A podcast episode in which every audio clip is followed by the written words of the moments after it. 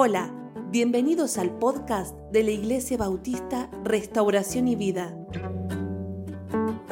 con el pastor Miguel Noval.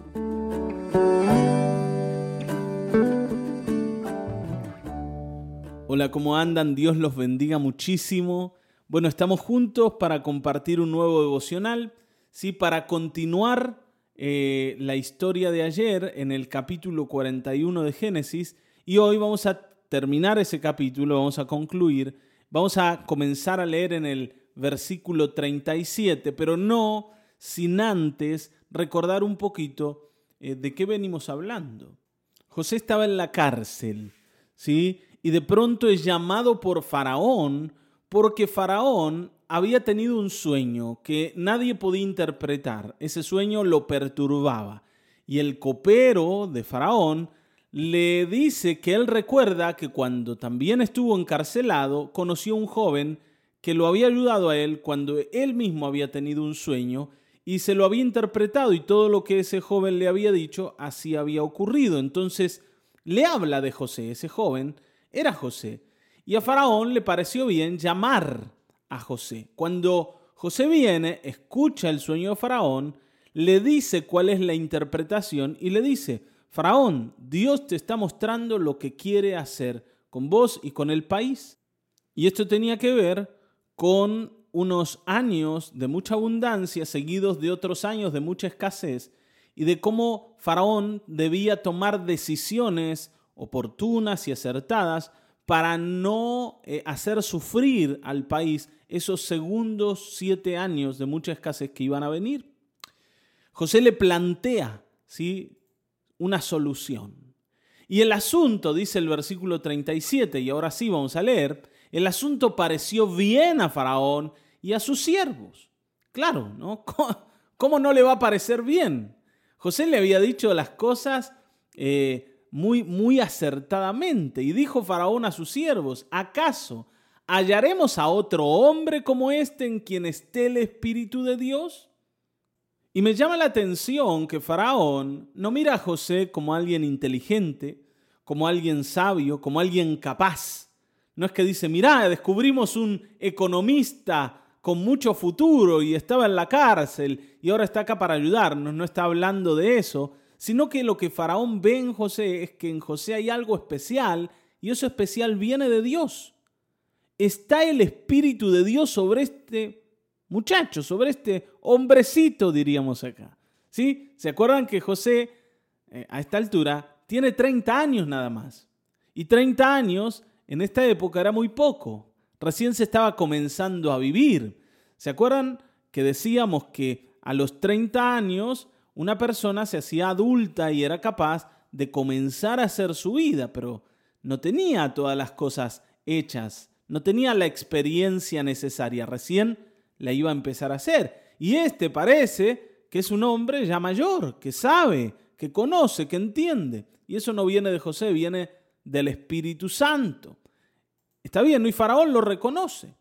Y dijo Faraón a José, pues que Dios te ha hecho saber todo esto. No hay entendido ni sabio como tú.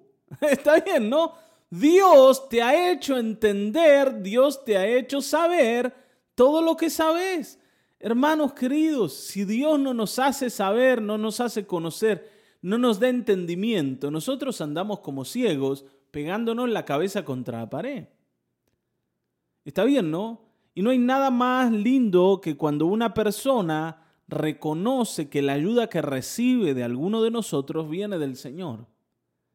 Y no porque queramos enorgullecernos y pensar en que somos buenos o mejores o que por fin alguien se dio cuenta de lo que valgo, ¿no? Y de todo lo bueno que puedo hacer, sino porque uno se da cuenta en realidad que es útil, que es útil para las personas, ¿sí? Y es útil para el Señor también, porque en, en realidad es el Señor el que quiere alcanzar a la gente. Y uno se transforma en una buena herramienta que se deja usar por Dios. José es una buena herramienta de Dios. No es que él en realidad se le está creyendo, diciendo, bueno, acá vino el campeón, por fin se dieron cuenta, me sacaron de la cárcel y ahora sí les voy a demostrar todo lo que soy. José sabía que en él estaba el Señor, que el que daba la revelación era el Señor. Eh, se lo había dicho a Faraón, yo no sé, pero Dios sabe lo que va a ocurrir y Dios te puede decir lo que va a ocurrir. José era alguien que simplemente oía al Señor. Y cuando nosotros oímos al Señor nos transformamos en gente útil. Está bien, ¿no? Porque nosotros no debemos ser inteligentes, ni sabios, ni entendidos en nosotros mismos. Simplemente tenemos que repetir lo que Dios dice. ¿Saben que alguien que repite la escritura se transforma en alguien sabio para los demás? Y no está diciendo nada que haya nacido de su propio intelecto, sino está haciendo un repetidor. ¿Está bien? Esa repetición, esa palabra de Dios en tu boca, te hace sabio, te hace inteligente. La palabra de Dios es tu inteligencia, la palabra de Dios es tu sabiduría, y si está en tu boca, te vas a transformar en alguien sabio e inteligente y vas a poder ayudar a muchos. Está bien, ¿no? Repitamos la palabra del Señor.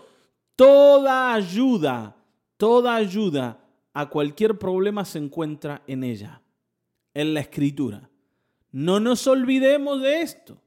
Amén. Y Faraón está tan sorprendido por lo que hay en José que le dice, tú estarás sobre mi casa, versículo 40, y por tu palabra se gobernará todo mi pueblo. Solamente en el trono seré yo mayor que tú. Tremendo esto, ¿no? Está sacando un hombre de la cárcel y lo está poniendo por encima de todos en el país. Lo convierte en una especie de primer ministro. El hombre más poderoso de Egipto ahora pasa a ser José. Cómo es que salió de la cárcel y ahora es el más poderoso del país. Bueno, esto lo hace el Señor. Esto lo hace el Señor. Y porque, a ver, esta decisión de Faraón también es media loca es media extraña. ¿Está bien? Porque podría haber dicho, a ver, José, vos vas a ser mi esclavo ahora, te vas a quedar acá y todo lo que te pregunte me lo vas a decir. Y me vas a decir todo lo que Dios te dice.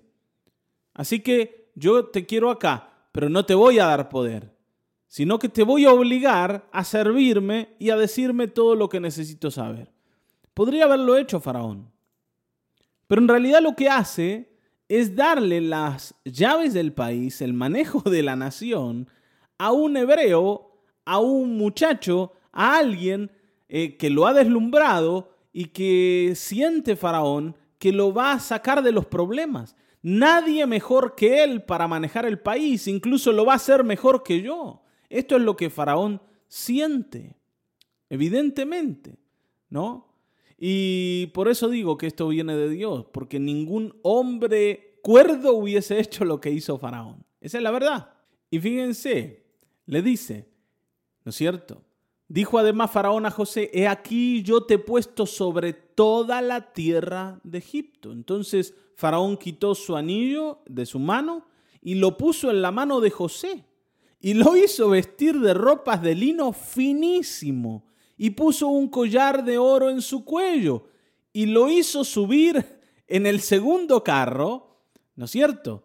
En el, segundo, en el carro presidencial, faraónico, y le pregonaron delante de él diciendo, doblad la rodilla, ¿no? Y pasaba José y decían, doblad la rodilla. Y ahí se tenía que arrodillar todo, Potifar, la mujer, todos los que lo habían hecho sufrir, todos los que lo habían esclavizado, tenían ahora que arrodillarse frente a este esclavo que se había convertido en el rey y en el señor de Egipto. Esto lo hizo Dios. Sin duda, es el Señor el que estaba allí. Ahora, pensemos en esto. Dios no está haciendo lo que hace solamente para levantar a José, solamente para honrar a José y para que a José ahora todos lo idolatren y le vaya bien sino que Dios está usando a José, sigue haciéndolo como un instrumento, como un instrumento para guiar el destino de su pueblo. Porque en el fondo, a quien Dios está mirando no es a José, es a Cristo. Tal vez esto te sorprenda. Pero cuando Dios pone a José sobre el trono de Egipto, está mirando a Cristo. ¿Cómo que está mirando a Cristo?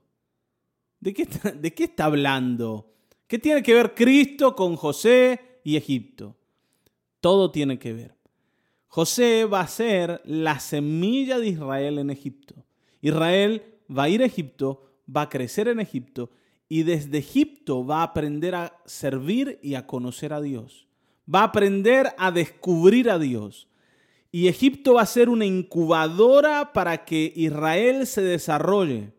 Esa Israel un día va a dar a luz a su hijo más glorioso, más precioso en días de María y de José, que es Jesús de Nazaret, el Cristo de Dios. Sin José no hay Cristo. ¿Se dan cuenta?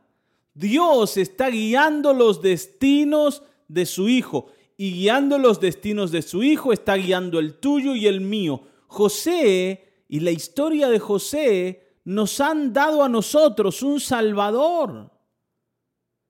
Se dan cuenta, todo el mundo está incluido en los planes del Señor. A pesar de que, claro, mucho más adelante y con un montón de otras cosas al medio. Pero acá está José llevando los planes de Dios adelante. Esos que le había prometido a Abraham que iba a hacer con él y con su descendencia y con todas las familias de la tierra. Yo quiero que mires esto así, porque si no, nosotros miramos a José y uno dice, ay, ¿quién pudiera ser este muchacho? Claro, ¿no? Sin la cárcel y sin la esclavitud. O si con cárcel y esclavitud, pero una semanita en cada lado, nada más. ¿No es cierto? Yo quisiera que a mí también, como a José, me, me, adulen, me honren, se arrodillen para que yo pase, me den los mejores lugares, me sirvan con las mejores cosas y digan, ahí va el señor Miguel Noval. A mí también me gustaría eso, pero yo quisiera que vos te des cuenta que eso es poco importante. ¿Cómo va a ser poco importante? A mí me, me recontra interesa que eso pase. Yo quiero que Dios haga eso conmigo también. Pero Dios quiere hacer otra cosa con vos, cabezón. El Señor nos quiere mostrar que Él está llevando adelante sus planes para que un día en una familia en Israel, en la tribu de Judá, nazca el Salvador del mundo que nos va a cambiar la eternidad a vos y a mí. Y que podamos creer en Él y que podamos confiar en Él y que Él vaya a una cruz y pague el pecado de todos nosotros. En eso está pensando el Señor cuando levanta a José y lo pone por encima de todo. Y si hoy no nos damos cuenta de que esto es así, estamos un poquito eh, confundidos. Estamos un poquito, vamos a decir, desorientados. Y tenemos que orientarnos, porque no hay problema. Si estás desorientado, vamos a orientarte. Y dijo Faraón a José, versículo 44, yo soy Faraón y sin ti ninguno alzará su mano ni su pie en toda la tierra de Egipto. Y llamó Faraón el nombre de José Safnat Panea y le dio por mujer a Asenat, hija de Potifera, sacerdote de On, y salió José por toda la tierra de Egipto. Bueno, le cambia el nombre acá, ¿no? Le pone Safnat Panea. Era mejor José, ¿no? José era mejor. Si no le hubiese dicho Pepe, ¿no? Pero no, bueno, a Faraón se le ocurrió que este nombre, Safnat Panea, era apropiado. Era así sublime. Y ahora viene acá José, con un nombre nuevo, con una apariencia nueva, con un poder descomunal, porque Egipto era la potencia mundial en estos días. Tremendo es esto. Y vamos a leer un poco más. Dice, era José de edad de 30 años cuando fue presentado delante de Faraón, rey de Egipto, y salió José de delante de Faraón y recorrió toda la tierra de Egipto. Inmediatamente se fue a conocer su trabajo porque había mucho por hacer. Y el Dios que estuvo con José cuando era esclavo en casa de Potifar y cuando estuvo preso en la casa del capitán de la guardia, ahí administrando las cosas y lo bendecía, estaba ahora con José liderando los destinos de Egipto. José sabía que todo lo que él iba a hacer iba a ser respaldado por Dios Por eso yo ayer te decía, hermanos, un día vas a salir del problema. Un día te vas a levantar y vas a recuperarte. Un día los límites económicos se van a ir. Pero el Dios que estuvo con vos en los problemas, en el, en el, dolor, en el sufrimiento, en los límites, va a estar con vos también cuando salgas adelante, si sostenés tu fe con Él. Tenemos que sostener la fe y hay que sostener la fe en medio de la dificultad. Ahí es cuando es difícil. Creer en el Señor cuando todo va bien, eso es sencillo, lo puede hacer cualquiera. Pero como decía Pablo, en Cristo todo lo podemos. ¿Está bien, no? Pablo decía, todo lo puedo en Cristo que me fortalece. Y Cristo fortaleció a José en casa de Potifar en la cárcel y ahora en el gobierno de Egipto. Así fue. ¿Está bien? Allí estaba José. Qué tremendo es esto, ¿no? Y miren, dice, y en aquellos siete años de abundancia la tierra produjo a montones. Y él reunió todo el alimento de los siete años de abundancia que hubo en tierra de Egipto y lo guardó el alimento en ciudades poniendo en cada ciudad el alimento del campo y de sus alrededores. Recogió José trigo como la arena del mar, mucho en extremo hasta no poder contar, porque no tenía número. Y todo lo que Dios le dijo a José que iba a venir en esos primeros siete años, vino. Era tremenda la cantidad de trigo que había, la cantidad de, toneladas y toneladas que el país había producido. Eh, había sido una cosecha récord y habían sido siete años de esa realidad tremenda. Y no solo el país había producido, José también. Dice que le nacieron a José dos hijos antes que viniese el primer año de hambre. Versículo 50 estoy leyendo, los cuales le dio a luz a Senat, hija de Potifera, sacerdote de On. Y llamó José el nombre del primogénito Manasés, porque dijo, Dios me hizo olvidar todo mi trabajo y toda la casa de mi padre. Dios me hizo olvidar el dolor, Dios me hizo olvidar el sufrimiento. Ahí está Manasés, representa el consuelo de Dios. Está bien, el consuelo de Dios es Manasés. Y llamó el nombre del segundo hijo Efraín, porque dijo, Dios me ha hecho fructificar en la tierra de mi aflicción. ¿No es cierto? Manasés significa el que hace olvidar y Efraín significa fructífero. Y esto es hermoso, precioso, porque acá vemos la vida de un hombre que cambió en las manos de Dios. Y José reconoce que ese cambio estuvo en las manos de Dios y que el dolor del pasado ya no existe porque Dios lo ha hecho producir y fructificar y olvidar aquello que ocurrió con él, donde el dolor fue el dueño de su vida, pero hoy Dios le ha consolado. Así, dice, se cumplieron los siete años de abundancia que hubo en la tierra de Egipto y comenzaron a venir los siete años de hambre como José había dicho. Y hubo hambre en todos los países, mas en toda la tierra de Egipto había pan. Esto es impresionante. Porque como decíamos el otro día, Dios trajo el hambre que dijo, pero solo Egipto se salvó porque había un José allí porque había un hombre que oía al Señor. Nosotros hoy que vivimos en un momento sumamente duro y difícil del mundo, ¿no? No solo del país de Argentina. Tenemos que entender esto. Hermanos, pueden caer, como decía David, mil y diez mil alrededor nuestro. Pero el Señor va a hacer que en nosotros las cosas sigan caminando. El Señor nos va a proteger, el Señor nos va a proveer. No tengas miedo de esto. No tengas miedo, aunque en otros lugares estén muriendo de hambre. Vos vas a comer lo que Dios te da. Confiemos en el Señor. no hay otra cosa por hacer. Imagínense si José hubiese perdido la fe. Y se los hago recordar todo el tiempo porque es lo que a nosotros nos pasa. Es lo que nos pasa. Y, esto no te pasa a vos, nos pasa a todos. Uno un día decide levantarse sin fe. Uno un día decide caminar sin fe. Y cuando vienen los problemas, no tengo con qué enfrentarlos. José sabía cómo enfrentar estos siete años de hambre porque había enfrentado antes la esclavitud y la cárcel. Porque sabía cómo resolver problemas, porque sabía cómo animar a la gente, hacerlos trabajar. Él sabía hacerlo. Por supuesto, ¿no? El Señor lo inspiraba y como decíamos, estaba con él y era Dios el que hacía que las cosas produzcan. Pero cuando el mundo se moría, en Egipto había pan y eso no era por Faraón, era por José.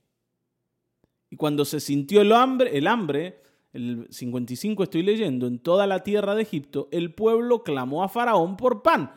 En un momento, eh, las reservas de trigo o lo que la gente tenía en casa, a eso me refiero, las reservas de cada familia, se agotaron y tuvieron que recurrir al Estado.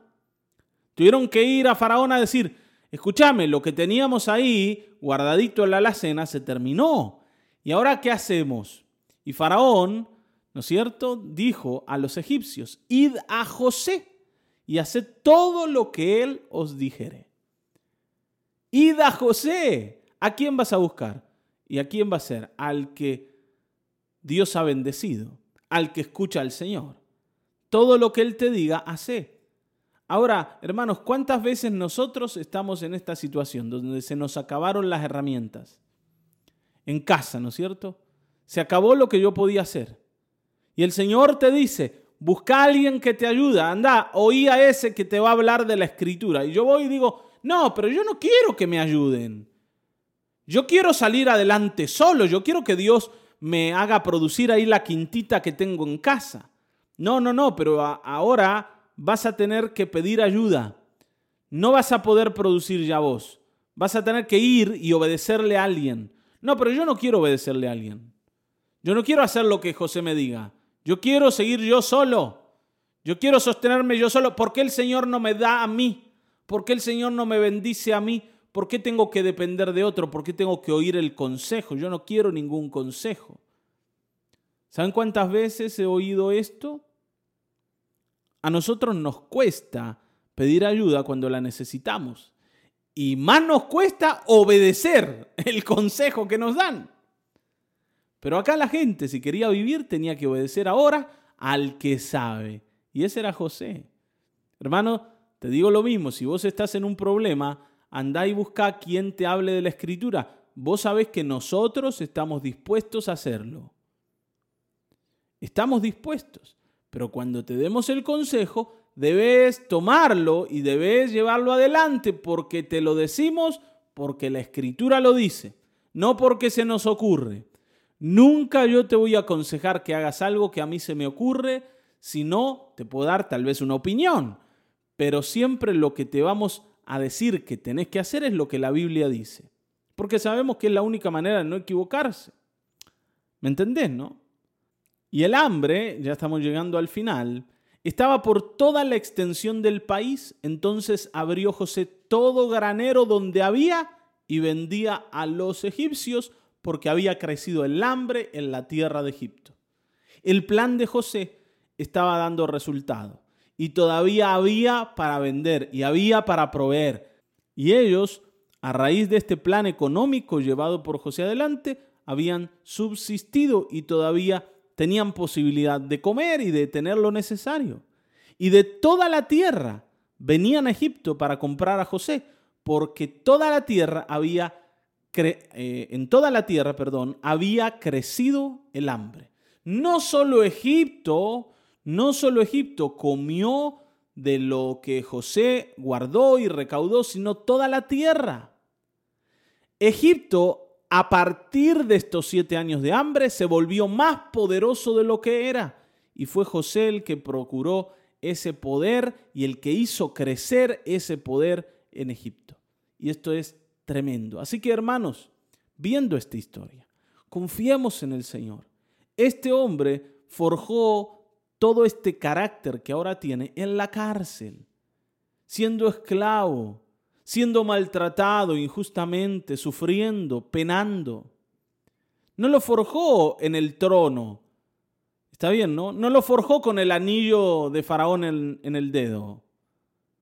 Así que hoy no esperemos a que terminen los días malos para hacer lo que hay que hacer. Comencemos a creer ahora. Comencemos a confiar ahora, porque un día vamos a ver la mano de Dios a nuestro favor, como la vemos acá en la vida de José. Amén. Oremos. Sí, Padre Celestial, gracias por esta historia. Gracias, Señor. Gracias por esta historia tremenda, impresionante, impactante, inspiradora para nosotros. Señor, siempre hemos visto el éxito de José y nos olvidamos muchas veces de su esclavitud y de la cárcel. Nosotros también pasamos por momentos duros y difíciles y siempre estamos pendientes de cuándo vamos a salir adelante y cuándo van a venir los mejores años. Pero hoy queremos creer en el tiempo de la dificultad, en el tiempo de la aflicción, para ser útiles cuando tú nos saques de allí también. Señor, Cristo Jesús estaba en tus planes cuando bendecías a José, cuando prosperabas a José.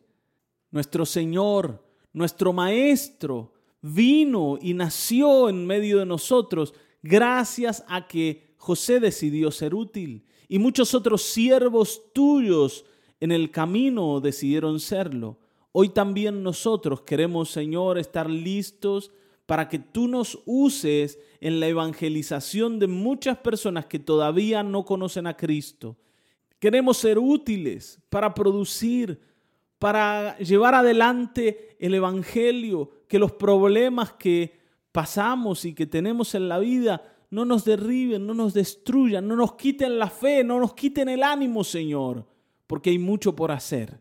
Y tú vas a estar con nosotros y tú nos vas a bendecir y tú nos vas a sacar a la abundancia porque tú lo has prometido y creemos en ti. En el nombre de Cristo Jesús, gracias Señor amado. Amén Amén. Amén.